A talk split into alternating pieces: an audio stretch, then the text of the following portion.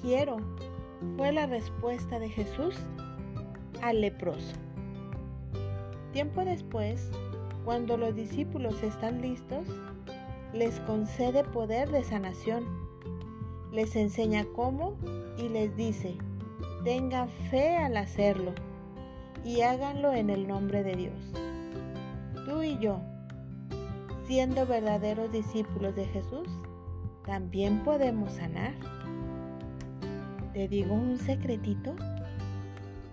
Sanamos al escuchar, consintiendo, acariciando, aconsejando, alegrando, cuidando, corrigiendo, sonriendo, amando, orando por quien necesite y llevar esa petición al Santísimo, ponérsela a Jesús a sus pies.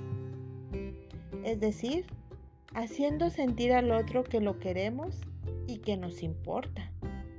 Como discípulos, transmitamos amor a los que nos rodean y hacerles saber que Jesús los ama mucho.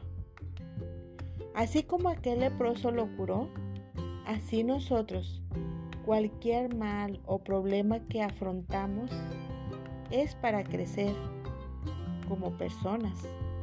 Pero tengamos la certeza de que Dios no nos abandona jamás. ¿Qué te parece hacer una pequeña tarea? Esta semana trata de ayudar a sanar a alguien cercano a ti. Haz algo para hacerlo sentir mejor. ¿Qué te parece? Esa sería la tarea. Y yo, tu amiga Alicia y servidora, te deseo un feliz día del amor y de la amistad. Mi oración por ti y Dios te bendiga. Excelente semana. Seguimos en contacto. Hasta la próxima.